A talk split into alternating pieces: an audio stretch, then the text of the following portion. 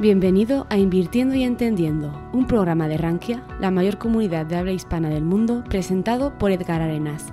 En este podcast podrás escuchar de manera quincenal entrevistas con los inversionistas más influyentes de la economía mexicana. No olvides suscribirte al canal para apoyarnos y enterarte de los próximos contenidos. Hola, soy Edgar Arenas de Rankia México. Rankia es la comunidad financiera en castellano más grande del mundo. En este episodio número 28 del podcast Invirtiendo y Entendiendo, tengo una interesante conversación con Héctor Ramírez, quien es un asiduo blogger de Rankia México a través de su blog Sobre la Mesa. Héctor se ha construido como un analista de mercado con especial interés en empresas mexicanas. Su expertise en el mercado de valores la desarrolla con una amplia capacidad para transmitir de forma sencilla conceptos complejos. A lo largo de esta charla abordamos su desarrollo profesional, sus consideraciones al elegir activos de inversión y nos comparte consejos que serán de utilidad al diversificar nuestro portafolio. Bienvenidos. Entender para invertir. Muchísimas gracias, Edgar. El gusto siempre es mío. Y pues ya era justo y necesario tener esta conversación en tu podcast. Y pues lo que guste saber. Sí, sí, sí, porque seguro muchos de los que ahorita te estamos viendo o escuchando te hemos leído, ¿no? En tu podcast que tiene ya, decíamos ya antes de entrar a, aquí al aire, dos años blog sobre la mesa. Así es. ¿Qué, te dio, mi querido Héctor, por ponerte a escribir? Es un tema vocacional, ¿no? A la gente que le gusta escribir generalmente ya lo trae en el ADN. Pues influyeron varios factores, comenzando yo diría en mi infancia, me remonto a cuando iba a la primaria, mi mamá es periodista. Y yo recuerdo tanto que cuando me dejaban hacer resúmenes, hacer tareas, cuando pues todavía usábamos el lápiz y el papel, porque pues la computadora todavía estaba desarrollándose, eh, mi mamá siempre fue muy, muy estricta con mi ortografía, muy, muy estricta. Entonces, por ejemplo, cuando me equivocaba, pues me decía, a ver, es así, y otra vez escribir casi, casi planas, ¿no? Y entonces, poco a poco fui agarrando esa buena costumbre, podría decir, de cuidar mucho mi ortografía, que al final también es parte de la imagen personal, ¿no? Y poco a poco, insisto, fui agarrándole como el gusto a la escritura, también a la lectura. Y cuando ya estaba estudiando en la universidad, en algún momento yo dije, pues me gustaría escribir de lo que me gusta, que en este caso son las finanzas, la economía, los negocios. Y en algún momento, Edgar, déjame compartirte que, bueno, como buen estudiante de finanzas, Rankia siempre fue una de mis bibliografías por excelencia. Y comencé a revisar ahí ciertos temas que me dejaban en la universidad y, algún, y yo me pregunté, bueno, ¿y por qué no comienzo a escribir en Rankia? Por ahí del 2016, 2017. Y lo dejé, dije, bueno, tal vez más adelante que también agarro un poco de expertise y de callo, como dicen, pues podría ser. Y recuerdo aquella vez en mayo del 21, cuando me diste esta gran oportunidad, y pues yo encantadísimo, dice, dije, ahora es el momento y pues ya cumplimos dos años, 110 artículos escritos al corte de hoy, que hoy salió la, la última publicación y pues es una pasión, es un hobby y pues yo encantadísimo de seguir compartiendo mi conocimiento a través de la escritura en este caso. Sí, sí, y la verdad es que es un, un, un blog bien interesante que además tiene una curva bien, bien padre. Yo recuerdo tu primer eh, entrada de blog, tu primer post llamado punto de partida, ¿no? Además, ¿no? Se inauguró con esta, ¿no? La intersección donde está la X y la Y, ¿no? Ahí inició todo. Y en donde tú compartes algo que a mí me llamó mucho la, la, atención, que fue cómo construir una inversión en base a una presupuestación, ¿no? Y tú lo marcabas ahí bastante, bastante bien enfocado. A ver, no podemos invertir si no presupuestamos. Y en términos generales, el mexicano es muy malo para presupuestar, ¿no? Lamentablemente así es. Pero como lo acabas de mencionar y coincidimos en ese punto, la presupuestación es la base. Yo diría no solo para invertir, sino para vivir, porque netamente no podemos vivir por encima de nuestros ingresos, la verdad. Y pues no podemos comenzar a invertir precisamente si no tenemos bien, bien definido, pues cómo estamos, tanto en ingreso como en gasto y sobre todo en ahorro, prácticamente. Sí, e, es bien, es bien interesante. Fíjate que eh, algunas veces durante las charlas que suelo dar en algunas universidades, pregunto, entre todos los que están, ¿cuántos de ustedes saben, si obviamente trabajan, cuánto es lo que les pagaron la última quincena o durante el último mes o la última semana o diario, como les paguen? Y sin excepción, todos saben responder con pesos y centavos cuánto dinero fue. Pero cuando esta pregunta la volteas exactamente del otro lado de la tortilla y preguntas, oye, ¿cuánto fue lo que gastaste en el último mes, en la última semana? O sea, ¿cuánto fue lo que gastaste ayer con pesos y centavos? Muy poca gente te lo sabe responder, ¿no? Sí, no. Sí, y, digo, inclusive ahorita que estabas diciendo eso, hay mucha gente que ni siquiera se acuerda qué comió ayer, cómo se vistió ayer. Y pues hablando en este caso de tus números, pues resulta inimaginable, ¿no? Lamentablemente. Pero es ahí donde precisamente y pensando en ello, dije, pues vamos a comenzar con el presupuesto. Y casi siempre, y en la mayoría de las ocasiones, yo siempre cuando me preguntan de finanzas o a veces que tengo la oportunidad de hacer workshops a través del IMED en diversas instituciones universitarias, yo siempre comienzo hablando del presupuesto, porque es la base, es lo básico, es lo que todos debemos saber antes de entrar de lleno en cualquier tema de finanzas. Sí, porque a veces se nos da un poco, este, Héctor, que ya queremos desarrollar el tema muy técnico, muy específico y nos ponemos a platicar de tecnicismos sobre inversión, pero la gente se nos queda viendo y dicen, bueno, pues es que esto ya a lo mejor es querer correr cuando yo todavía ni siquiera estoy caminando o gateando, ¿no? Y ahí es donde la mayoría de los mexicanos están. Y yo creo que el mexicano sí quiere aprender de inversiones, pero antes de que le enseñemos a invertir, pues primero le tenemos que enseñar lo básico. Y ahí la gente dedicada al mercado de valores, los especialistas, los que escribimos, los que tenemos aquí la oportunidad de salir y tener un espacio en algún medio, este, creo que ahí nos abandonamos, porque el mexicano tiene esta motivación, pero es una motivación, una motivación sin pies ni cabeza cuando le estamos hablando en tecnicismos, es muy común, cuando a veces le estamos hablando en anglicismos, también es muy común, tú lo sabes que mucha de la terminología que utilizamos no está ni siquiera desarrollada al, español. Entonces yo siempre le digo a, los, a, mis alumnos en el diplomado, bueno, si no está desarrollado el concepto en español, ustedes tienen que hacer una pausa y tienen que explicarlo. Claro. Y entonces ya luego se siguen desarrollando. Entonces, sí es un tema de educación, ¿no? No nada más de, la carencia de educación financiera en México, sino de que quienes estamos del otro lado, creo que sí tenemos grandes eh, sesgos a la hora de tratar de, educar. Pero bueno, en tu blog lo eh, abordas mucho sobre educación, educación financiera. Eh, ¿qué, tú en tu consideración, qué es lo más difícil a la hora de que tratas de, explicarle a una persona que, te entienda? ¿No? ¿Dónde es donde tú generalmente sientes que te atoras más? Híjole, pues en primer lugar, yo diría la terminología. Porque uno como especialista, uno como que trabaja, que vive de las finanzas, pues básicamente hablamos ya un idioma, un lenguaje. Que por cierto, cuando te involucras al mercado laboral cuesta trabajo porque las finanzas son una historia, pero es una historia que nunca termina. Y entonces, donde entras, pues tienes que cachar la pelota, no tienes de otra. Y al momento de cachar la pelota, pues ya te acostumbras y te sigues sobre esa misma línea. Y entonces, cuando te toca explicarle a algún iniciado, a algún estudiante, a cualquier interesado, pues dices, bueno, pues por dónde comienzo, cómo le empiezo a hablar. Pero precisamente es ahí donde uno se tiene que voltear a ver y decir, yo estuve en esa misma posición, ¿no?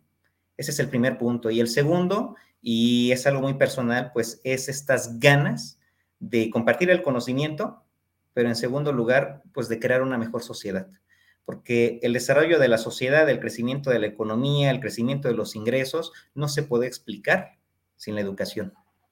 ese es mi aliciente y es lo que me permite salir, pues, a lo mejor de ese obstáculo inicial. Claro, claro, sí, sí, la educación lo es todo, ¿no?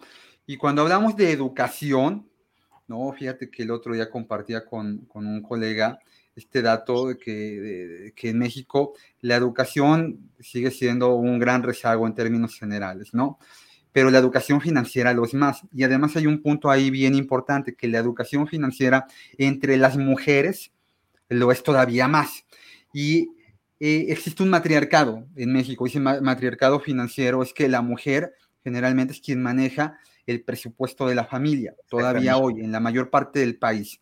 ¿no? Por ahí decía mi madre, ¿no? Yo le entregaba a tu abuela el sobre completo, ¿no? O sea, es quien gestiona patrimonialmente eh, dentro de una familia el ingreso.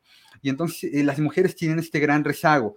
es también muy perceptible que en el medio, en el medio financiero, somos todavía los hombres los que tenemos mayor participación dentro de. Sí existen personas como, no sé, se me viene ahorita la cabeza María Arisa, por ejemplo, ¿no? Sí, claro. presidenta de Viva, ¿no? Y, mucha gente que está haciendo una gran labor dentro del medio financiero en materia de género. Pero los hombres seguimos teniendo este, pues, eh, vamos, la, la, mayor parte de la, de la gráfica, ¿no?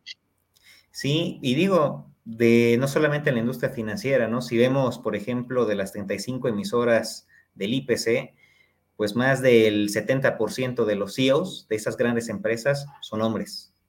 Entonces, pues es una cuestión que lamentablemente se ha pasado de generación en generación, cuando yo podría decir, ni hombre ni mujer somos personas y tenemos las mismas oportunidades y pues juntos podemos hacer una mejor coalición. Y en el tema financiero, sin lugar a duda, y que incluso es algo también hasta irónico, porque por ejemplo, si hablamos inclusive del microcrédito, eh, me gustaría compartirte una historia. en alguna ocasión, cuando yo estaba tomando la materia de microfinanzas en la universidad, nos dejaron hacer una investigación de campo, la cual consistía en ir a alguna, algún microbanco a solicitar un crédito. Esto con la finalidad, pues, de ver las diferencias que hay desde la solicitud, desde la información, la atención al cliente, cada uno de los detalles en la contratación de un producto microfinanciero. Y yo me acuerdo que fui y lo primero que me dijo la persona fue, discúlpeme, pero nuestros productos solamente están enfocados hacia mujeres.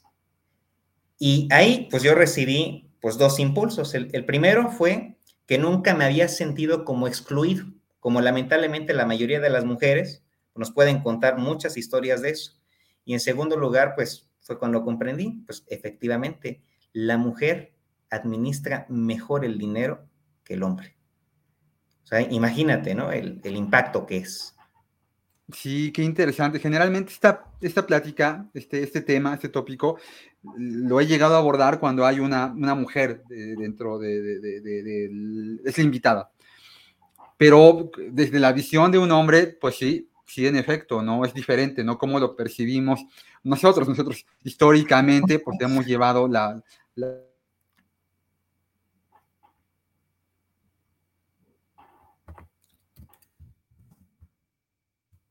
Son, son hombres, eh, y esto, bueno, pues eh, está, se busca que haya un cambio eh, a la brevedad. Y, tocando el tema, y tocando el tema de bolsa, ¿no?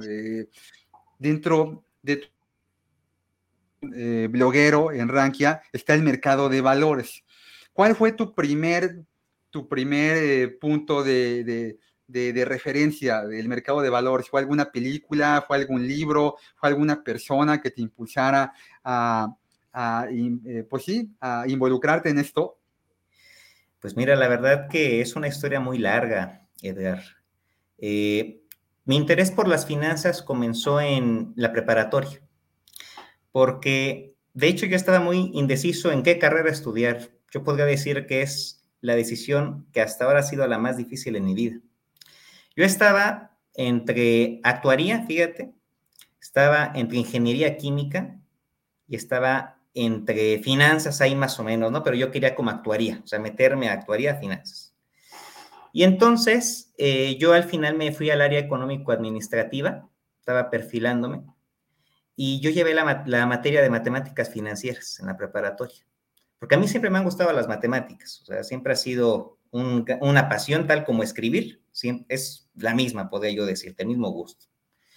Y entonces cuando yo llevé la materia de matemáticas financieras, pues, pues también como usaba las matemáticas, usaba el razonamiento y estaba muy enfocado a la cuestión empresarial, que también es uno de mis grandes intereses, pues yo dije, pues de aquí soy. Yo quiero dedicarme a las finanzas. Y ese fue el parteaguas para que yo decidiera estudiar finanzas como tal, porque quería ver cómo se aplicaban de, entrada las matemáticas y pues bueno, conocer toda la estructura, todas las oportunidades, pero también sobre todo la cuestión corporativa. Y ese fue mi gran inicio. O sea, básicamente esa materia fue la que me abrió este interés, este apetito que al día de hoy mantengo. Y, Héctor, y en el tema de conexión con el mercado de valores, ¿dónde empezó este gusto por darle seguimiento al análisis, a las empresas, a la bolsa? En mi último año de carrera prácticamente. En esa parte, cuando comienzas a llevar las materias relacionadas al mercado de valores, tales como el mercado de capitales, el mercado de derivados, fue cuando comencé, además, a, entender, ¿no? A aprender, porque pues cuando llegas hasta ese punto, pues sabes prácticamente nada del tema, ¿no? Y aparte de eso, pues también eh, mis profesores influyeron mucho, porque no solamente eran personas que contaban con la experiencia, sino también con la pasión de enseñar. Entonces, con esas variables que se sumaron, pues ahí llegó mi, mi genuino interés por el mercado de valores. ¿Y, tú recuerdas cuando ya te empiezas a involucrar en el análisis, si hubo alguna empresa, algún sector, algún índice que te llamara la atención y que le empezaras a dar seguimiento? Pues el índice de precios y cotizaciones.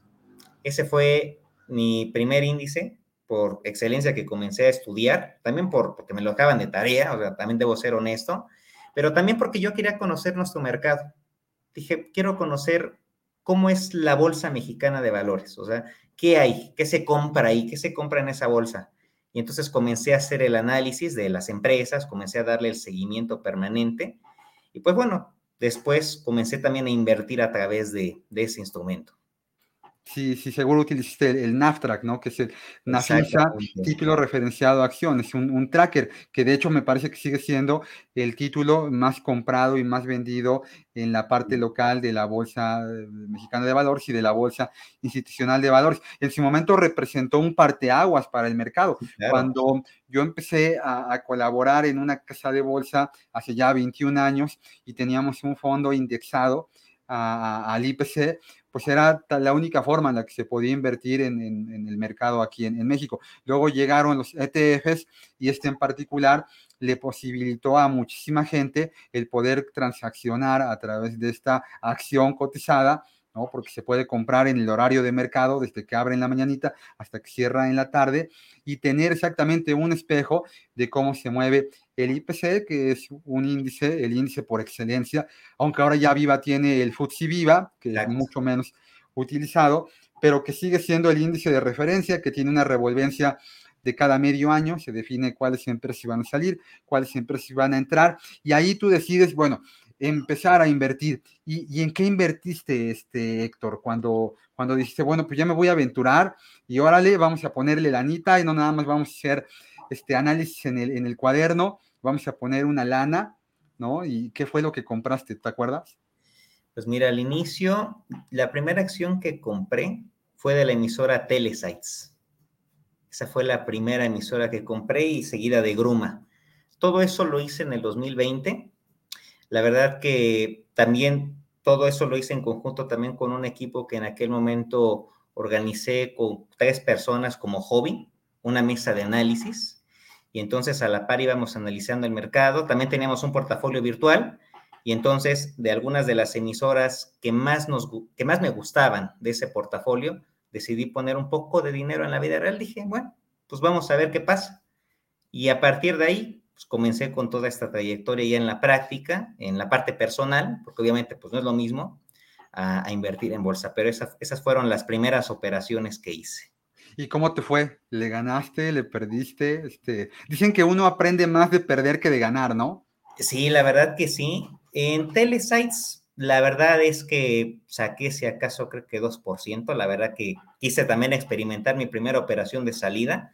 Yo creo que con esa emisora duré aproximadamente unos dos meses, pero con Gruma, pues sí le pude sacar un buen retorno, que por cierto, pues ha sido de una de las emisoras que en los últimos pues, tres años ya ha tenido grandes, grandes movimientos, aparte de los dividendos que otorga, es una empresa madura. Entonces, pues fue, si lo ves así como un experimento, ¿no? básicamente, de quería estar en una empresa que conocía al 100 y una empresa que estábamos aprovechando el tándem, básicamente, del rebote del, del mercado de 2020. Oye, y, a título personal, ¿tú cómo te consideras un inversor más patrimonial? Ahorita hablabas de los dividendos. El mexicano también en términos generales le da muy poco peso al dividendo dentro de su portafolio de inversión, ¿no? este, eres un inversionista más value, ¿no? Un inversionista más de largo plazo. ¿Qué, qué te gusta? ¿Cómo, ¿Cómo te acomodas más a la hora de definir tu asset allocation, eh, tu, tu definir en qué vas a invertir y por cuánto tiempo hacerlo? Claro, mira, para empezar, mi perfil de inversionista es un perfil moderado. A mí sí me gusta aprovechar las oportunidades, sí me gusta el riesgo, pero midiéndole el agua. Eso para mí es indispensable. Y en cuanto a la filosofía de inversión, a mí me gusta mucho el value, sobre todo en el largo plazo, pero también me gusta mucho aprovechar el, corto plazo, ¿no? Porque al final de cuentas son dos filosofías diferentes. O sea, yo diría que estoy en un punto medio dentro de todo esto, porque sí me gusta tener certeza, me gusta tener certidumbre, poder dormir tranquilo, sin duda alguna, como todos, y para eso me baso pues en acciones de alta calidad. Pero pues también, o sea, me gusta aprovechar pues ciertas cuestiones que se dan en el día a día y pues para ello pues básicamente me baso pues en el crecimiento, en el momento, como, como se le llama técnicamente. Entonces yo te puedo decir, Edgar, que pues me gusta de todo un poco, en realidad. Ok, ok. Oye, ¿y del sistema internacional de cotizaciones hay algo acá a lo que le dé seguimiento? Sí, sin lugar a dudas, al mercado americano para comenzar. Eh, también me gusta seguir mucho al mercado europeo y al mercado asiático. Sobre todo, pues porque, y como ahorita lo sabes, y ya tocando quizá los temas económicos, pues tanto en la caída pandémica como en la recuperación no ha sido homogéneo. Cada parte del mundo tiene una historia diferente y por lo tanto, de esas historias diferentes, pues se sacan oportunidades distintas. Entonces, pues yo creo que ahorita es el mejor momento para aprender de cada uno de los mercados del mundo, pero sobre todo también para aprovechar las oportunidades que nos están ofreciendo. Entonces, y, además de, todo, Edgar, o sea, una, una visión macro, una visión global, siempre te va a abrir el panorama y vas a poder entender muchas cosas del mercado local. Sí, sí, hay, hay, hay, hay una gran oportunidad en a través de los dispositivos móviles. Es increíble, ¿no? Ya en el telefonito podemos tener una aplicación que nos permita invertir ya con cantidades muy pequeñas.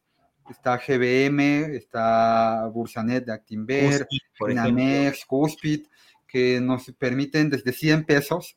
Te, te cuesta más caro irte al estadio y comprarte una cerveza que poner una lana, poner dinero a invertir a través de alguna aplicación, pero con los grandes riesgos que esto conlleva, Héctor, que es que tú y yo ya tenemos un rato en este negocio.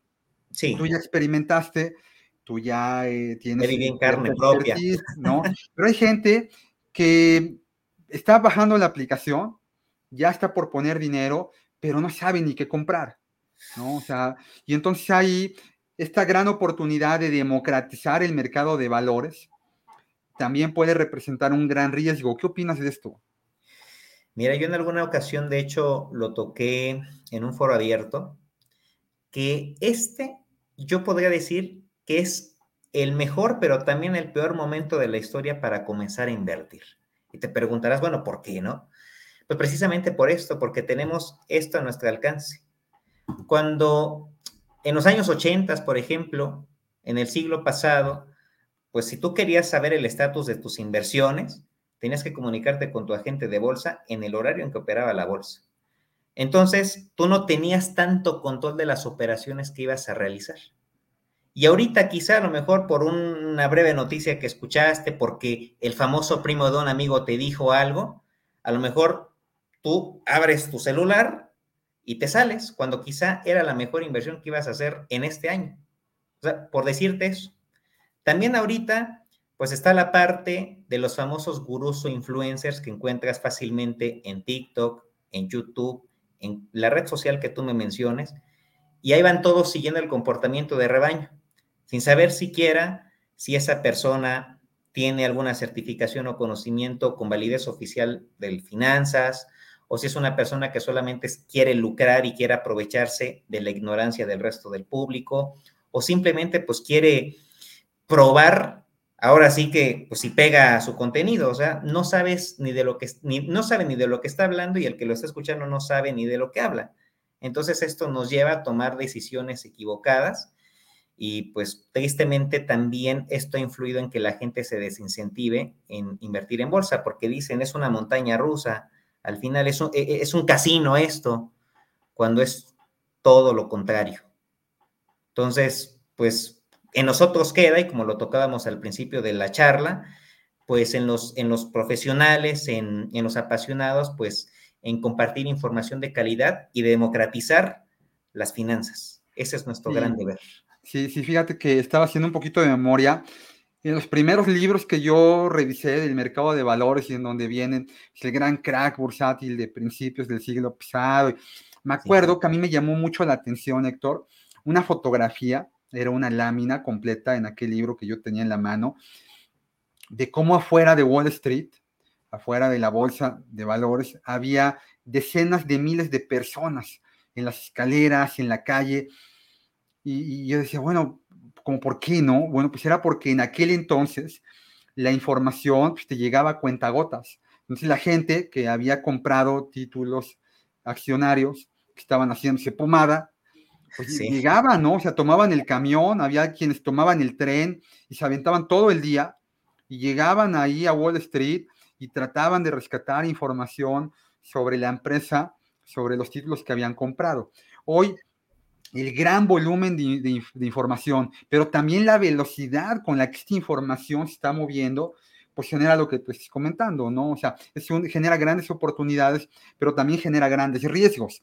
Revisando el tipo de cambio, este programa está, este episodio está grabando un 4 eh, de julio, revisamos que el tipo de cambio hoy es el, es el mínimo, estamos muy pegaditos a los 16 altos, ya 17 muy bajitos, es el tipo de cambio pues más eh, mejor que hemos tenido en muchísimos años. Y hace precisamente tres años durante la pandemia mm. estábamos tocando los 20 medios, ¿no? Y entonces la gente escuchaba al influencer, escuchaba al TikToker, al youtuber, ¿no? Escuchaba al primo de un amigo, al compadre, ¿no? Y decís que el mundo se va a acabar, todos nos vamos a morir, y entonces hay que comprar todo el dinero en dólares. Y la gente que compró en niveles de 20 medios, va a pasar muchísimo tiempo, Héctor. A lo mejor ni tú ni yo lo vamos a ver para que el tipo de cambio regrese a eso, ¿no? Es el gran peligro si tenemos la oportunidad de comprar un ETF, ¿no? Que referenciado al tipo de cambio, un fondo de inversión, pero también pues, esto conlleva grandes riesgos.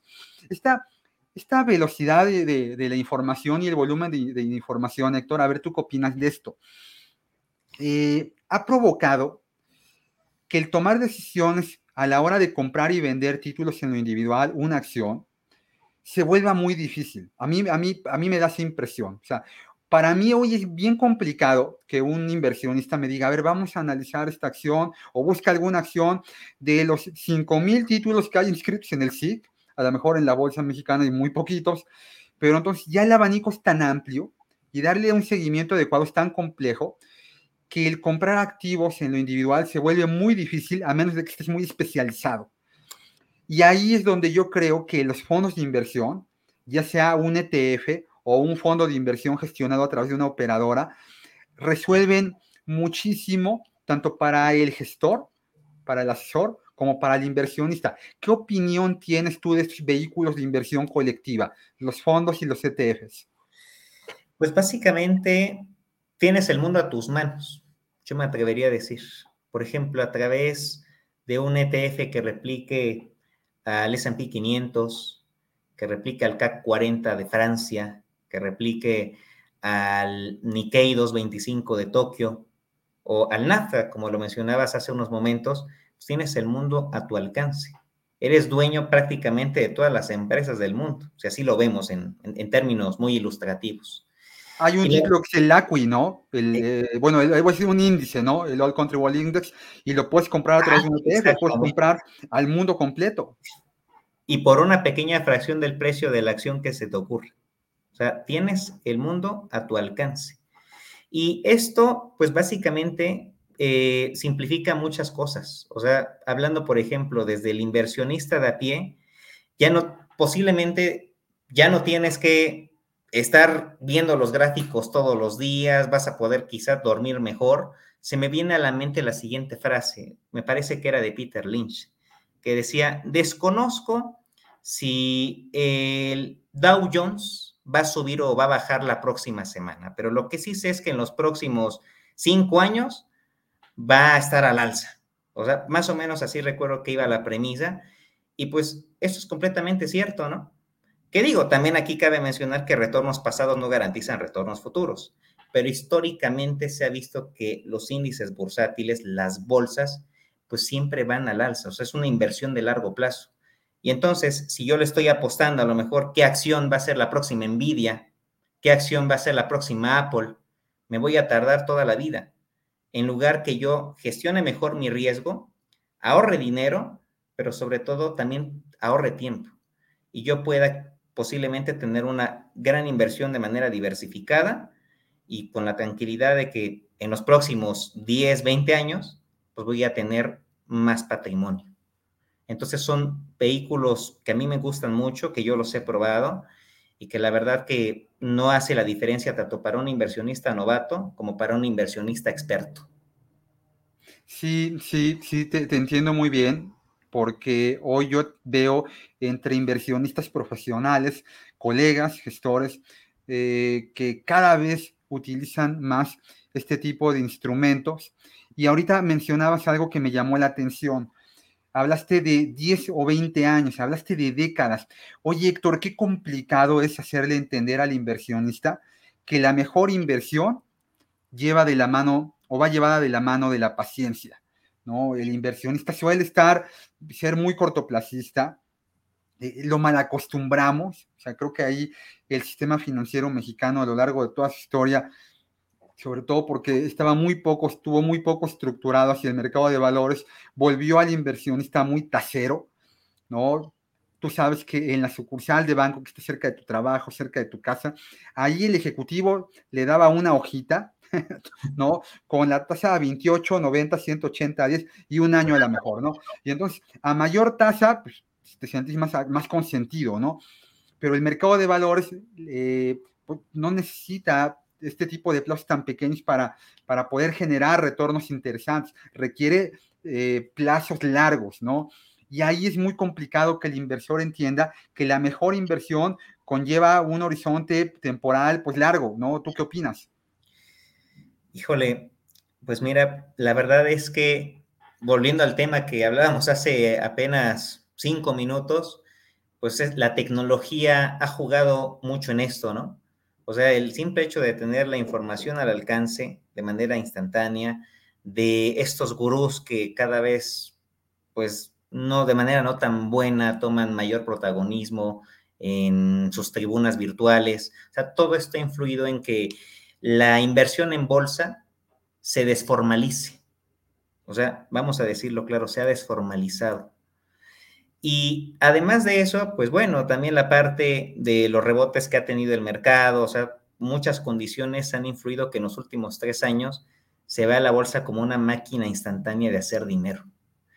Que, dicho sea de paso, verdaderamente la inversión en bolsa desde el punto de vista del inversionista, pues le permite tener una fuente alternativa de ingresos y la verdad muy rentable y muy interesante. Pero aquí entonces hay que empezar a definir pues dos tipos de visiones en bolsa, ¿no? La visión de corto plazo y la visión de largo plazo. Y hay una cuestión que a mí me llamó mucho la atención, sobre todo cuando comenzó la pandemia, que vimos como ciertas acciones como Roku, por ejemplo, se me ocurre, pues subió estratosféricamente, pero en el bear market de 2022, pues cuánto perdió. Y así se dieron muchísimos casos, y entonces el dinero que se hace fácil se pierde fácilmente. Esa es una de las conclusiones que yo me llevé de ese momento. Y entonces, pues ahí hablamos de riesgos, hablamos de perfiles, ¿no? Y al final yo comparto las dos visiones, corto plazo y largo plazo, pero darle su justo peso. O sea, eso es vital, pero al final yo siempre voy a decir que prefiero dormir tranquilo en el mediano, en el largo plazo, que estar perdiendo dinero a diestra y siniestra en el corto plazo. Sí, sí, ahorita que haces este comentario del dormir tranquilo, ya lo habéis utilizado también antes. Uno de mis eh, primeros posts, de mis primeras entradas en, el blog que, yo tengo también en, Rankia, tuvo, tenía que ver con una persona que yo conocí ah, muy al inicio de mi carrera y que, y que me dijo que para él lo más importante no era el rendimiento, sino dormir tranquilo. Y es que hay gente que puede sobrellevar perfectamente el tener un retorno de lo que tú quieras, ¿no? Ahorita comentaste algunas acciones, ¿no? Y podemos seguir platicando de, ¿te acuerdas de AMC, por ejemplo, ¿no? O, de esta empresa que vendía videojuegos, que fue una locura, ¿no? ¿Te acuerdas que todo el mundo se puso de acuerdo para poderla, para poderla, para poder GameStop, para poderla subir, ¿no? Y hay gente que está completamente satisfecha en un activo vinculado a bonos gubernamentales de corto plazo. Hoy está muy bien, está fantástico, está ganando algo muy pegadito al 11%, ¿no? algo que no ganaba en casi un cuarto de siglo. Pero si hay gente que está contenta ganándose un rendimiento pegadito a inflación, pues fantástico, pero cada inversionista es diferente. Tú ya ahorita decías, yo me considero un inversor pues un poco moderado, entiendo lo que es un riesgo, estoy dispuesto a asumirlo en el corto plazo y también sé que en el largo plazo puedo diversificarme, diluir mis activos en otro tipo de instrumentos, pero también mencionabas sobre la tecnología, cómo esto nos va involucrando en la toma de decisiones. Y ahí me parece que en el último, en los últimos tres años, los criptoactivos también jugaron un rol muy importante en la decisión del inversionista, tanto del nuevo como del que ya tiene un buen rato, ¿no? Yo abrí mi wallet, puse ahí un poquito de dinero, que sabía que si lo perdía por completo, ni iba a ser más rico, ni iba a ser más pobre poniendo ahí dinero, ¿no? ¿Tú qué opinión tienes de este tipo de, instrumentos que tuvieron su, su, auge, su vorágine durante este, esta temporalidad de dinero fácil, ¿no? Eh, los bancos centrales inyectaron más dinero en el mundo de lo que lo habían hecho durante los últimos 200 años. Ese dinero, mucho de ese dinero, pues acabó canalizando de activos. ¿Qué opinión tienes de ellos? Mira, a mí los criptoactivos se me hacen interesantes, más que la criptomoneda como tal, la tecnología que lo respalda. Yo sinceramente percibo que la cadena de bloques y toda, toda esta infraestructura que hay detrás, por decirte, del Bitcoin, va a sobrevivir para toda la vida. La infraestructura. ¿Por qué? Porque fue una revolución monetaria la que se dio, si lo vemos en, ya en los sentidos de, los, de las criptomonedas como tal, que se dio en el 2008 con, con la cuestión de Satoshi Nakamoto, que fue la teoría que él estableció. Pero al final, él cuando la saca, él la pone como un medio de pago, o sea, no para especular, o sea, para empezar, o sea, pero la gente le empezó a dar un sentido equívoco posiblemente pero también se fueron aprovechando pues de toda la, desregulación que hay, que es un todavía es un activo digital que no está fiscalizado en muchos países del mundo, tiene muchas lagunas jurídicas, financieras y demás, y entonces dijeron, bueno, pues vamos a sacarle provecho. Ahora, la cuestión de la especulación es muy riesgosa, es muy peligrosa, y la verdad es que muchas personas han caído no solamente en eso, sino también en las estafas piramidales, que también es algo que le ha dado muy mala publicidad a los criptoactivos. ¿no? aparte del riesgo que conlleva naturalmente la, la inclusión de fraudes. Pero al final, yo creo que los criptoactivos sí van a sobrevivir, pero no como hoy los conocemos. De hecho, ya estamos viendo algunas, algunos proyectos de los bancos centrales a través de los famosos CBDC, que de hecho me parece que el Banco de México ya está trabajando en un proyecto para el peso mexicano, y muchos otros países como Bahamas, también en China, que han sido de los primeros que han incluido esta tecnología. Entonces, al final son un respaldo, son un sentido de innovación para la banca tradicional, pero como tal, a apostarle al Bitcoin o a la bolsa, pues yo prefiero apostarle a la bolsa. Claro, Claro, claro, que es algo que conocemos. Buffett dice, ¿no? El mayor riesgo al invertir es no saber en qué estás invirtiendo. Y, los criptoactivos, pues tuvieron este boom por la inmersión digital también que tuvimos.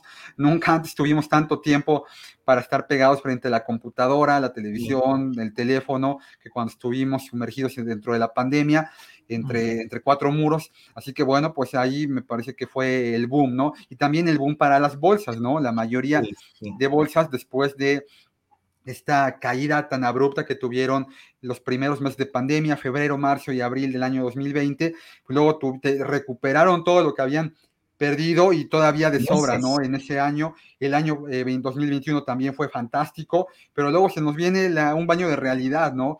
El año pasado y, durante este 2022, que fue tan complicado para invertir, ahí, Héctor, ¿qué, ¿qué, hiciste en materia de gestión patrimonial? ¿Te empezaste a diversificar en bonos?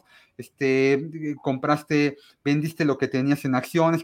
¿Cómo, cómo, cómo llevaste tu gestión patrimonial donde, en este año tan complejo que fue el año pasado?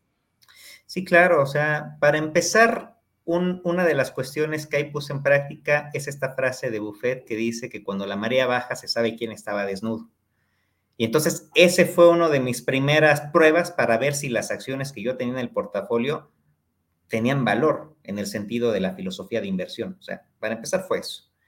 En segundo lugar, pues también fue vivir en carne propia el primer bear market, porque no es lo mismo lo que te dicen los libros, lo que te dicen los profesores, lo que te dicen los blogs, que cuando tú ya lo estás viendo y sintiendo. Entonces, eso también me dio cierta madurez y también cierta humildad, porque claramente, o sea, las subidas que tuvimos 20, 21, pues todos nos sentíamos como reyes, como genios. Entonces, con ese suceso, pues también uno fue moldeando la mente para bien. Y en tercer lugar, pues también a tomar decisiones sabias, que con mucho control, con mucha inteligencia emocional, pero pues siempre pensando y teniendo muy presente que todo lo que comienza termina. Y dentro, ya entrando de lleno en, la parte de la gestión patrimonial, una de las cuestiones que yo hice fue apostar en corto, de manera moderada, pero me tuve la, experiencia, la oportunidad, la verdad que pues fueron ganancias eh, limitadas, porque pues eran las primeras operaciones de esa naturaleza que hacía, pero también pude aprender y comenzar a ver y a darle seguimiento pues a toda esta parte de la política monetaria de los bancos centrales, porque pues era claro que las tasas de interés iban a comenzar a subir. Entonces la jugada iba a cambiar completamente, que es lo que ya estamos viendo ahorita. Entonces fue hacer esas afinaciones, fue quedarme con lo que tenía valor, lo que no tenía valor, pues posiblemente salirme porque pues yo tenía bien claro la estrategia que era con esos activos y comenzar a reconfigurar de lo que yo había vendido, en dónde ponerlo. Y que en este caso, pues la renta fija ha jugado un papel protagónico. Ya, ya, ya. Dentro del porcentaje de todo tu portafolio, ¿cuánto sería lo que te fuiste corto? Un 5%. Ok, ok, es especulativo, ¿no? Cuando te vas corto, las pérdidas pueden ser ilimitadas, ¿no? Exactamente. Y ahí los bonos jugaron un papel ya importante dentro de tu portafolio. Sí, lo han ido jugando y pues bueno, ahorita me, ha gustado mucho la renta fija. Estamos, como lo mencionabas hace unos momentos, en tasas históricamente altas, al menos en México. Y ahí yo me he sentido más a gusto, más calmado. También me ha dado la oportunidad de volver a pensar en la estrategia de renta variable, que pues ahorita ha jugado un papel bastante raro a mi gusto, ¿no? O sea, venimos de uno de los mercados bajistas, pues más fuertes de la historia y ahorita el Nasdaq, por ejemplo, ha tenido su comienzo de año más espectacular en toda su historia. Entonces, pues sí te quedas con cara de what, ¿no? ¿Qué, va a seguir? ¿Qué viene? ¿Van a venir los extraterrestres? O sea, te vienen muchas preguntas a la cabeza, pero la No, ya no, ya hemos tenido muy, muy, malas experiencias en los últimos tres años, ¿no? Oye, este, cuando hablas de comprar bonos, de eh, invertirte en renta fija, ¿cómo lo haces? compras CETES en directo, reporto, algún fondo de inversión de deuda gubernamental de corto plazo? ¿Cómo te gusta invertirte? Pues los fondos de deuda gubernamental me gustan, me siento bastante cómodo con ellos, pero también la parte de la inversión en CETES, que de hecho ahorita desaprovechar la, pues yo creo que nadie lo, lo ha hecho, ¿no? O sea, los CETES siempre te dan esa seguridad, que de hecho también a mí, a mí me dio un poco de curiosidad hace, me parece que fueron tres semanas que se bloqueó la plataforma, ¿no? Entonces, pues yo, yo, yo, yo lo aludí a que muchas personas pues están viendo el gran atractivo que esto implica, ¿no? Entonces se saturó y pues ahorita estamos, pues la verdad, bastante cómodos con la parte de los CETES y eso es lo que yo te podría decir, cómo lo he gestionado medianamente. Oye, y, bueno, ya con los datos de inflación que, han sido eh, buenos, sorpresivos, este, en el sentido positivo, este, muy probablemente Banco de México ya pudiera estar considerando empezar el camino de descenso de la tasa de interés. ¿Qué, qué opinas? ¿Sería este año, el próximo? ¿Tú, tú, cómo, tú, ¿Tú cómo lo ves? Pues para empezar, el tema inflacionario a nivel internacional es heterogéneo. Estamos viendo todavía en la Unión Europea, estamos viendo en el Reino Unido que siguen luchando fuertemente con capa y espada contra el ascenso inflacionario. Estamos viendo, por ejemplo, en Estados Unidos de América que ya está teniendo datos inflacionarios bastante buenos y en México, pues ni se diga. Pero una parte de la inflación que, que se tuvo en México fue importada. Y todo este panorama a mí me hace pensar que debemos seguir en niveles restrictivos por lo menos hasta diciembre. Yo sería de los que tiene la, la, postura en que el ciclo de relajación monetaria en México va a comenzar en el primer trimestre del próximo año, por dos factores principales. En primer lugar, eh, estamos viendo los fenómenos, de la inflación subyacente que se está resistiendo mucho a bajar, o sea, baja mínimo. Y en segundo lugar, pues los efectos estacionales que se, que se esperan a final de año.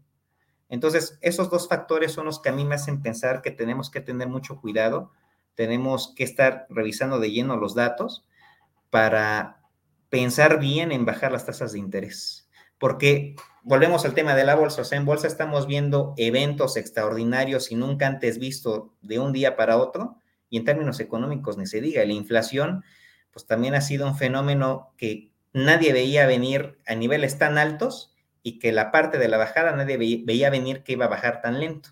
Ahora la pregunta es cuánto tiempo va a tardar en llegar al 3%, que es el objetivo del Banco de México. Sí, sí, bueno, el Banco de México, o bueno, algunas personas que yo he escuchado, eh, mencionan que Banco de México tardaría a lo mejor todavía un par de años más, ¿no? Eh, al parecer las tasas subieron en elevador y, van a bajar pues por, por escaleras, ¿no? Este, y esto también ha tenido afectaciones importantes en el, en el tipo de cambio. Este diferencial entre la tasa de interés que hay en México y en Estados Unidos explica en gran parte la fortaleza del peso. Eh, ¿qué, opinas sobre el tipo de cambio? Este, ¿A este nivel valdría la pena ahora sí comprar o, nos quedamos en, bonos gubernamentales con la tasa de interés que tenemos? Este, ¿qué, tú, ¿Tú qué harías para, en el, en, el, en el sentido de una persona que está queriendo comprar o invertirse, diversificarse algo en dólares?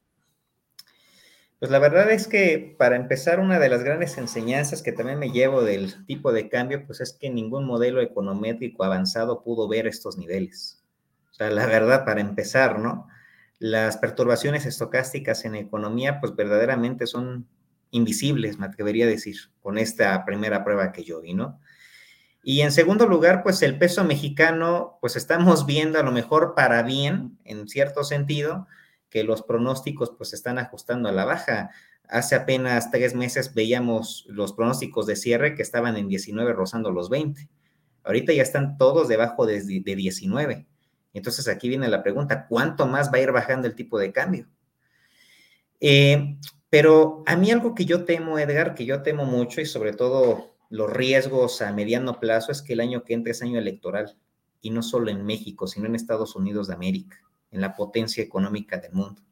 Junto con otras cuestiones de coyuntura económica, la cuestión bélica todavía en Europa, y pues todos estos fenómenos extraños que se han dado en economía y en la bolsa, pues yo creo que la, la subida del, del, pues ahora sí, el baño de realidad, como hace un momento lo decías, va a ser bastante duro pero apostarle todavía a la baja al peso mexicano, ahorita en un nivel de soporte de 17, pues está de pensarse, la verdad. Está de pensarse, la verdad es que Yo veía un pronóstico, no recuerdo de qué agencia, la semana pasada, que estiman un peso mexicano en 15 y tantos.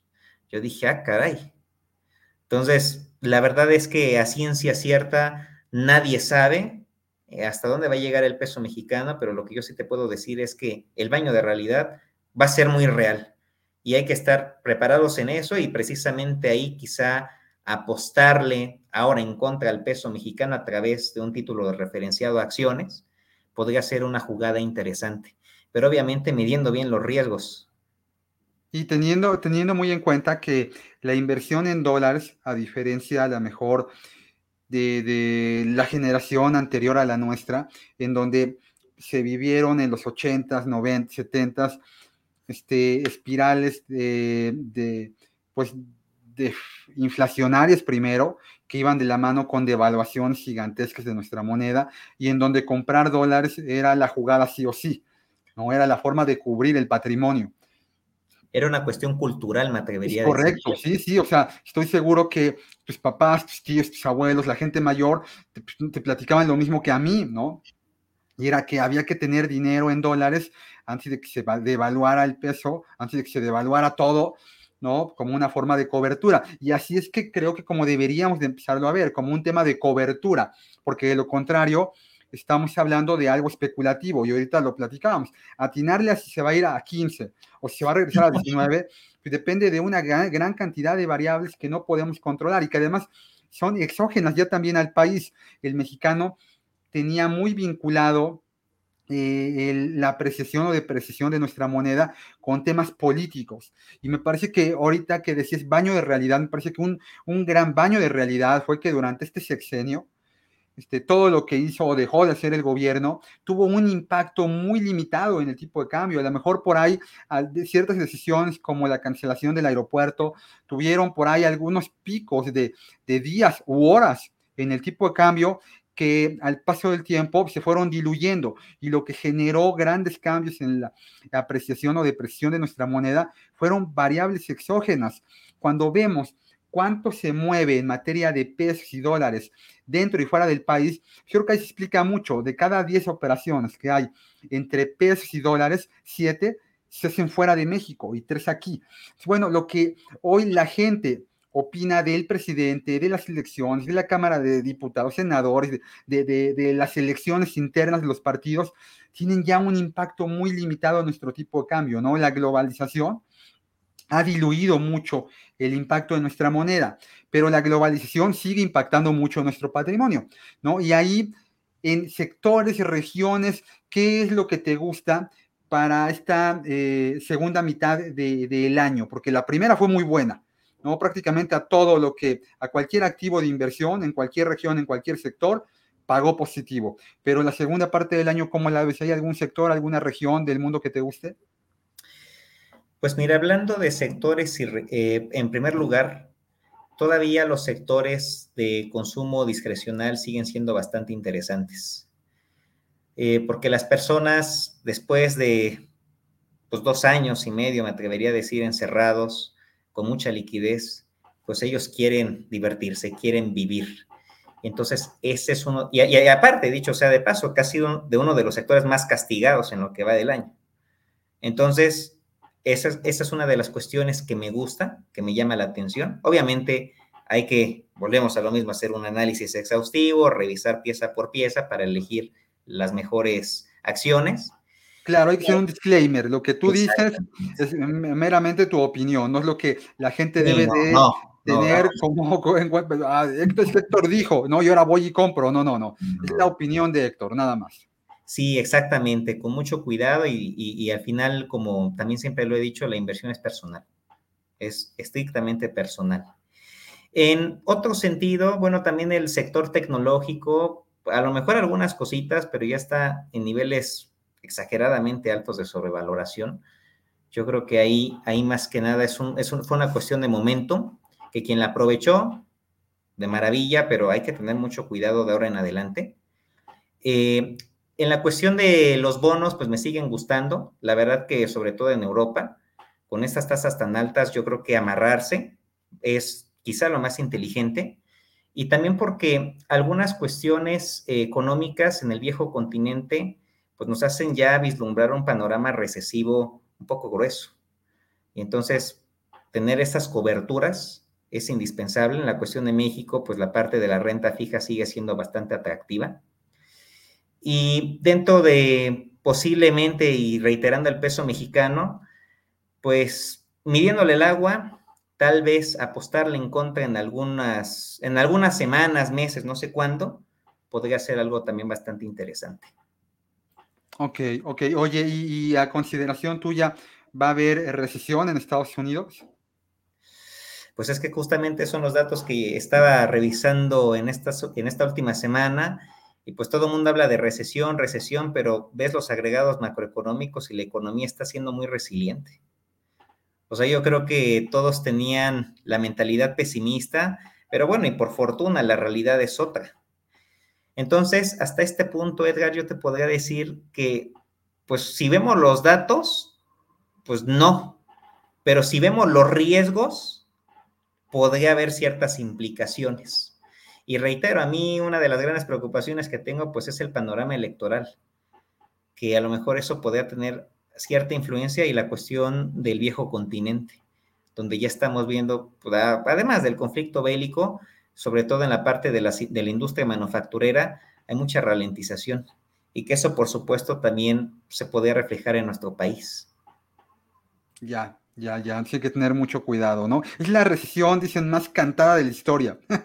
y muy probablemente igual y no acaba, y no acaba sucediendo. Generalmente el economista es muy mal pronosticador, ¿no? Tenía un maestro que decía que la mitad del tiempo de la vida de un economista, se la pasa pronosticando y la otra mitad del tiempo se la pasa explicando por qué no pasó lo que pronosticó. ¿No? Somos muy malos para eso. Oye, Héctor, y eh, toda esta eh, formación que tú tienes, eh, ha sido marcada por algún autor en específico, algún libro que tú nos puedas compartir, alguna bibliografía, pues mira, de autores, mi favorito por mucho es Warren Buffett, con el inversor inteligente. Creo que más que un libro para leer en una tarde es un manual. Yo me atrevería a decir que es uno de mis manuales, es un libro de consulta que siempre antes de tomar cualquier decisión de inversión, hacer cualquier rebalanceo, hacer cualquier ajuste, es el manual eh, también Peter Lynch. aunque el inversor inteligente es de Benjamin Graham, ¿no? Aunque es el libro de cabecera de, Warren Buffett, ¿no? Sí, exactamente. Junto con el marco de seguridad. claro. Benjamin Graham, que bueno, al final Warren Buffett lo, lo, ha, este, lo, ha promocionado mucho, que por cierto, él, él, asegura que él aprendió todas sus técnicas y métodos de inversión con él. Fue su maestro, Benjamin Graham, el padre del análisis fundamental.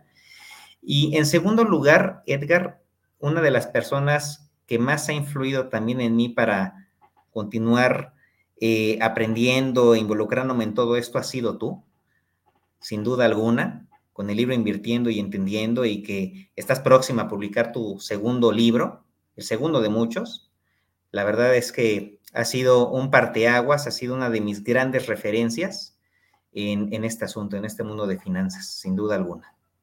No, bueno, pues ¿qué te tomas, mi querido Héctor? Vamos a brindar, ¿no? Es, eh, la gente que está escuchando el podcast, tengo una taza que por cierto es de, Viva y tiene té, tiene té, no tiene piquete. Es que lo estamos grabando el miércoles. Si la mejor fuera viernes, pues igual ya le ponemos algo más, pero salud por este, por este buen gol que te acabas de aventar. Sí, estamos por hacer eh, el día de, de mañana, ¿no? La gente cuando escuche ya esta grabación ya habrá pasado pero mañana vamos a tener la presentación del libro en el auditorio de posgrado de la Escuela Superior de Economía. Así que, pues, muchas gracias por, por, por el comentario, este, mi querido Héctor. Y eh, para ir concluyendo, Héctor, eh, algo que creo que nos marcó en lo profesional y también en lo personal, en mi caso muy particular, fue la pandemia. Sí hay un Edgar, un antes y un después. Alguna gente se sorprenderá al escuchar que yo antes de la pandemia nunca había escuchado un podcast. yo ahora tengo uno y lo están escuchando ustedes y yo lo estoy haciendo, ¿no? Para mí la pandemia fue un cambio muy drástico en mi dinámica eh, profesional, eh, académica, ¿no? Los chicos de la noche a la mañana, los muchachos en el diplomado, fue dejar de dar clase presencial y conectarnos todos los sábados de 8 a 2 e interactuar con la familia, ¿no? Lo cual para mí también fue un redescubrimiento de mi familia. Este, a título personal, pues yo, yo me la pasé bien aquí en la casa, ¿no? Estando con mi esposa. Nunca habíamos pasado tanto tiempo juntos, ¿no? En 22 años de casados pues sí, unas vacaciones de, pero unas vacaciones de una semana, ¿no? Y bueno, de momento meterte un año, ¿no? O sea, completo, con, con, con, esposa, con hijos, ser yo ya no nada más papá, o sea, eh, ahora ser maestro, ¿no? De momento tenía una videoconferencia y por ahí mi hijo pequeño pues, escuchaba que preguntaba, ¿y ahora cómo voy a hacer esto? ¿no? O el mayor también que te tenía dudas, inquietudes, y, y, y ajustar toda la vida, pues a mí a mí sí me lo cambió. No, no, no, hay un Edgar, una antes después. Héctor, Héctor, Héctor Leonardo Ramírez Herrera. ¿Qué opinión, qué le dejó en lo profesional, en lo académico, en lo personal la pandemia? Pues mucho aprendizaje, Edgar. Yo te podría decir, si te lo resumo en una, en, en una palabra, es el agradecimiento y el agradecimiento por tener salud, por tener a mi familia, pero sobre todo por crecer porque más allá de todo, yo creo que la pandemia nos enseñó que las cosas más valiosas del mundo no cuestan nada y que es la salud, es el amor, es la familia. Y en segundo lugar, y hablando tal vez de la parte del desarrollo profesional, pues que yo fui de las generaciones que directamente ya trabajó en casa. Yo eh, trabajé de manera presencial en enero, febrero del 2020 pero ya en marzo yo ya estuve en casa. O sea, yo, ahora sí que yo, ese fue el parteaguas para mí, ¿no? Y que afortunadamente digo, yo ya había acabado la carrera, porque si no encima imagínate, ser de las generaciones, pues digitales, ¿no? Del schoolers, me parece que le llaman al estudio en casa. Y sobre todo, conocerme a mí mismo, conocer las facetas de mi vida. De ahí, fue cuando descubrí eh, mi, gran pasión por la bolsa, porque justamente en la pandemia fue cuando creé un proyecto que se llama Análisis y algo más, en el cual yo me reunía con algunos colegas para discutir sobre el mercado financiero en nuestros tiempos libres. Y también dentro de la pandemia, pues fue cuando tuve la oportunidad de conocerte y comenzar con el gran proyecto de Rankia, del blog sobre la mesa, y también llevar a cabo una serie de workshops a través del IMEF, y pues también un, crecimiento profesional. Eh, comencé a trabajar en, en empresa Auxiliale, donde actualmente estoy. Entonces, pues fue todo un, cambio en mi vida, para bien, sin duda alguna. Y de igual que tú, comparto lo mismo, ¿no? El estar con mi familia, ¿no? El, estar con mis mascotas, que las quiero muchísimo. O sea, sin duda alguna, eh, es un Héctor que creció en el sentido profesional, en el sentido personal, pero también en el sentido mental. Qué interesante, qué interesante. Cada persona, bien dicen, es un mundo. En nuestro caso, bueno, pues la pandemia igual y no nos vino tan mal, ¿sí? Supimos aprovechar las oportunidades que, que esto trajo y, a veces ayuda mucho que haya alguien un poquito que te, que te lleve de la mano, ¿no? Este, que te vaya diciendo, bueno, pues mira, a mí eh, eh Rankia también fue un parteaguas, ha sido un parteaguas, ¿no? La gente de, esta comunidad financiera en castellano, que es la más grande del mundo y próximamente lo va a hacer en cualquier idioma. Rankia tiene cada vez posicionamiento en otros países donde el idioma castellano no es el idioma nativo. Está el proyecto ya echado a andar de Rankia Portugal, de Rankia eh, Reino Unido y bueno, hay presencia en otros muchos países no hispanoparlantes y ahí creo que fue bien importante, ¿no? Que sea un poquito entender, que me ayudaran a entender para dónde iba el mundo y la digitalización es para donde va. El que no se suba a este tren, pues yo no sé si va a pasar otro igual, ¿no? O sea, este la, me parece que es la, la, verdadera gran revolución industrial de la humanidad. Y es que no es que las otras hayan sido más chiquitas, me parece que sí la que por fin da pauta a esta interconexión que todo el mundo va a tener no importa en dónde estemos, cómo estemos, qué estemos haciendo, qué idioma hablemos, a qué nos dediquemos, en quién creamos. Esto es lo que, lo que nos va a conectar y va a ser para el resto de nuestra vida. Y yo ahorita te decía, eh, a mí me ayudaron, me llevaron de la mano. Tú hoy, Héctor, ¿no? Tomas a alguien de la mano, ¿qué consejos en materia de inversión le darías a un inversionista que está arrancando su proyecto de gestión patrimonial especulativo de corto plazo o muy con un horizonte de muy de largo plazo? ¿Qué le dirías a esta gente? Para empezar, y digo, como finalizamos, empezamos, que conozca y haga su presupuesto. Ese sería mi primer consejo, que es verdaderamente tenga conocimiento de sus ingresos, de sus gastos, pero sobre todo de su ahorro. Que sea consciente de eso. Eso es lo esencial para comenzar a invertir. Ese es el primer consejo y el primer paso. El segundo es que el 100% de su ahorro no lo deje dormido. Porque dormido, pues está muy a gusto, está muy tranquilo, pero que lo ponga a trabajar. Y bueno, ¿aquí en dónde lo pongo a trabajar? Pues quizá en renta fija. Ese podría ser uno de los grandes elementos que podría aplicar para todos. El tercer punto es perderle el miedo a la bolsa. Porque la bolsa, por supuesto que da miedo. De hecho, Peter Lynch dice eso, ¿no? El paso para ser un inversionista exitoso es quitarte el miedo a las acciones. Pero precisamente para quitarte el miedo a las acciones o a cualquier cosa que se te ocurra, pues tienes que experimentarla, tienes que probarla, tienes que conocerla, porque si no, pues no hay forma, ¿no? La experiencia se gana haciendo y equivocándose. Prácticamente no hay de otra. En cuarto lugar, y antes de, todo esto, el perfil de inversionista. Saber quién es. A ver, ¿te gustan las aventuras extremas? Sí. ¿Te, ¿Te, gusta mucho la adrenalina? Sí. Ah, bueno, pues eres un inversionista agresivo. Veamos qué va con tu perfil. Eres una persona como yo que sí te gusta el riesgo, pero te gusta estar tranquilo. Bueno, eres moderado. Bueno, ¿qué te toca a ti? Eso es muy importante que el inversionista lo sepa pero no que se lo deje a la mano del asesor, sino que él lo comprenda, que él lo conozca, porque al final del día el, trabajo de la inversión es un trabajo dual, es un equipo el que se hace, el del asesor por un lado y el del inversionista por el otro. Y el quinto lugar y el, y el quinto consejo que yo podría dar es divertirse, es apasionarse. Eso es lo más importante al invertir en bolsa, yo diría que hacer cualquier cosa en la vida porque podrás ser muy bueno haciendo algo, podrás tener interés, pero si no tienes pasión, nunca vas a tener éxito. Ese es mi consejo, apasionarse por lo que haces. En este caso, por la inversión. Sí, sí, sí, sí, te entiendo, te entiendo perfectamente. Eh, conocimiento y pasión, ¿no? Es lo que mueve al mundo. O sea, la, la, gente, la gente que es exitosa tiene eso, ¿no? Este, le gusta lo que hace y, bueno, pues se, vincula todos los días, ¿no? Lo hace con, con toda esta pasión que tú, tú compartes, ¿no? Tú, tú tienes, tienes la, generas esto desde que te leemos y ahora aquí en el podcast. Y bueno, pues mi querido Héctor, esta hora se ha ido rapidísima, en un abrir y cerrar de ojos, hemos concluido. Yo te quiero agradecer enormemente el que estés aquí. Estoy seguro que no será la última vez y te seguiremos leyendo en tu blog sobre la mesa que en Rankia publicas de forma bastante recurrente. Así que bueno, pues te hago llegar un fuerte abrazo y te deseo que aquí nos sigamos viendo y escuchando, Héctor. Un hasta siempre.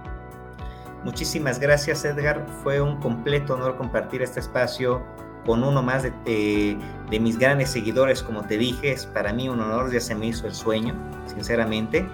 Y pues a la orden y pues sigamos adelante y muchísimas gracias a todos por escucharnos. Listo, hasta pronto. No olvides suscribirte al canal para apoyarnos y enterarte de los próximos contenidos.